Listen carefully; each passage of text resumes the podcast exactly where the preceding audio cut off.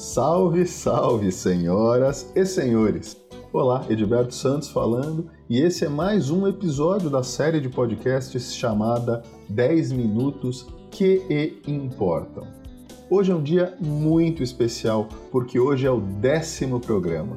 E eu quero, claro, fazer um agradecimento especial a você que vem acompanhando semanalmente o que eu tenho a dizer sobre inteligência emocional. Eu tenho recebido vários e-mails de pessoas elogiando os podcasts, dizendo que estão gostando, que as informações estão ajudando muito. E você não sabe o quanto eu fico feliz quando eu recebo um e-mail desses.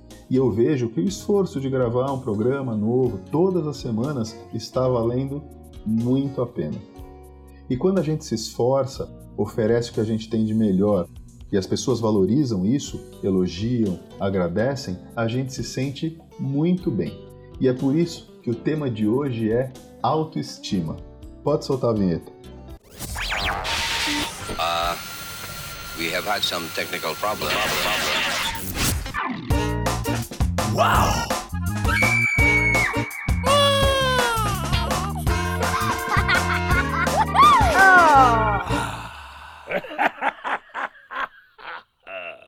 Hoje eu vou responder os e-mails da Ana e da Josi. E eu quero começar fazendo uma observação. Eu costumo não dar muitos detalhes sobre as pessoas que me escrevem, porque eu acredito que sejam assuntos pessoais, delicados e que as pessoas devam ser protegidas. Mas hoje eu não vou dar nem o sobrenome, porque eu realmente não quero que elas sejam expostas desnecessariamente. Combinado?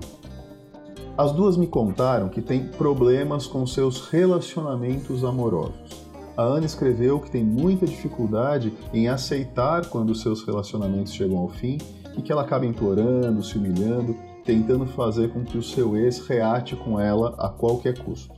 Já a Josi é muito ciumenta. Ela disse que acredita que todo mundo está dando em cima do namorado dela. Ela se acha feia infelizmente, e que não é boa o suficiente para ele. E eu fico me perguntando no que será que ela se baseou para chegar nessa conclusão. Os relacionamentos, principalmente os amorosos, são um pouco paradoxais. Para que possamos nos relacionar de maneira saudável, primeiro a gente tem que viver bem sozinho. Por mais estranho que possa parecer, a gente precisa se sentir inteiro para que o outro seja capaz de nos completar. Usando a matemática, é como se não fosse meio que se junta com uma outra pessoa mais meio e se torna um. É como se fosse um e quando a outra pessoa entra na sua vida, se torna um e meio. E eu quero dizer com isso que se você delegar ao outro a função de sentir por você o que você não é capaz de sentir por si mesmo ou por si mesma, será muito pouco provável que isso realmente aconteça. Quando nos amamos, nos admiramos, nos respeitamos, nos sentimos completos, a gente oferece a estrutura, a base, o exemplo para que a outra pessoa sinta o mesmo por nós. Eu estou baseando, claro, essa minha análise em dois e-mails de poucas linhas, me contando apenas um pequeno recorte da situação mas eu posso arriscar com uma boa chance de estar certo que a Ana tem tantos problemas em aceitar uma separação porque provavelmente na cabeça dela ela não se acha capaz de encontrar uma outra pessoa. E a Josi deixou bem claro no e-mail que ela me escreveu que se acha feia, que não se acha inteligente e nem boa o suficiente para o namorado dela. Dois clássicos problemas de autoestima baixa. E são diversos os motivos que geram uma autoestima baixa. E boa parte deles está relacionado com questões que aconteceram lá na infância. Pais muito duros, pais muito negligentes, não aceitação dos colegas na escola, um trauma e por aí vai. Por isso, procurar um terapeuta, um profissional que ajude a pessoa a ressignificar a desenvolver uma nova maneira de interpretar a situação que geram esses problemas de autoestima, pode ser uma ótima alternativa para aprender a se gostar de novo. Mas isso não quer dizer que não possamos dar uma forcinha para a sua autoestima naquele famoso modelo faça você mesmo, não é verdade? Há algum tempo eu li um relato muito interessante sobre um cirurgião plástico que falava de alguns dos seus pacientes. Ele contava que existiam pacientes que uma intervenção muito pequena era capaz de transformar totalmente a vida deles, enquanto outros, mesmo com mudanças enormes, não demonstravam qualquer alteração. E nesse relato ele deu como exemplo um rapaz muito tímido que corrigiu as orelhas de abano numa cirurgia e se tornou um palestrante muito bem sucedido que transbordava segurança e autoconfiança no palco. E também comentou sobre uma moça que fez uma cirurgia plástica tão severa que os amigos mais distantes já não eram capazes de reconhecê-la, mas que, segundo a percepção dela própria, quase não havia mudado nada no rosto dela. O cirurgião concluiu dizendo que esse fenômeno acontecia por causa da autoimagem, ou seja, da imagem interna, da representação interna que a pessoa faz dela mesma. E que é essa imagem que a gente utiliza para definir quem somos. No caso do rapaz, uma simples diminuição no ângulo da orelha dele em relação à cabeça foi capaz de modificar a imagem que ele tinha dele mesmo absurdamente, provavelmente transformando essa autoimagem numa imagem de alguém muito mais confiante e bem-sucedido. Já no caso da moça, nenhuma mudança drástica no rosto dela foi capaz de modificar essa imagem interna que ela tinha dela mesma.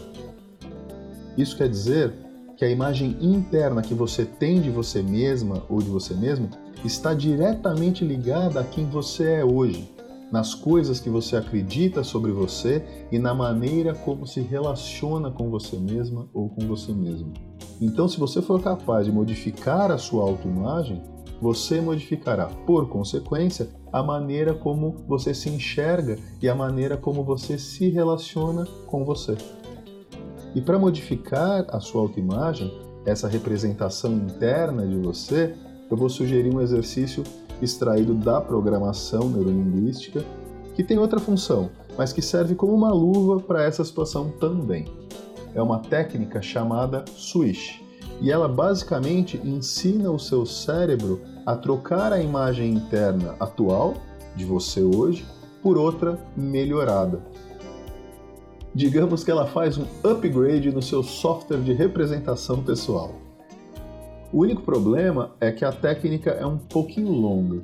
E se eu fosse dar o passo a passo aqui no podcast, ele levaria muito tempo, pelo menos uns 20 minutos ou mais.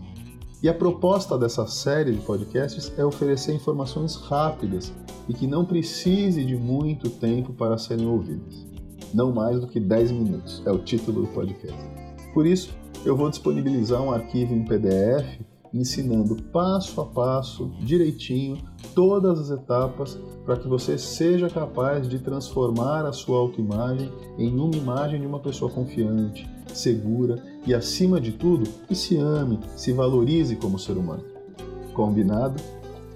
Como eu tenho recebido muitos e-mails, eu tenho um certo receio uh, de não conseguir dar conta do fluxo de pessoas solicitando, pedindo PDF. Então, eu optei em fazer essa entrega de maneira automatizada.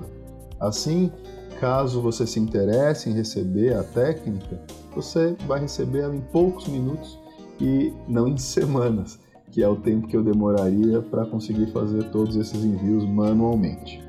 Então, se você acha que essa técnica pode te ajudar a aumentar a sua autoestima e que melhorar a maneira como você se enxerga pode trazer benefícios para você e para os seus relacionamentos, então você entra no link www.mrcoach.com.br barra autoestima, tá? Mr. Coach se escreve M-R Coach com CH, certo? E claro, se você tem alguma dúvida sobre outros assuntos ligados à inteligência emocional, se existe alguma emoção atrapalhando você, você pode me escrever me contando a sua história no e-mail contato@mrcoach.com.br ou entrar em contato através do site que é o www.mrcoach.com.br/contato.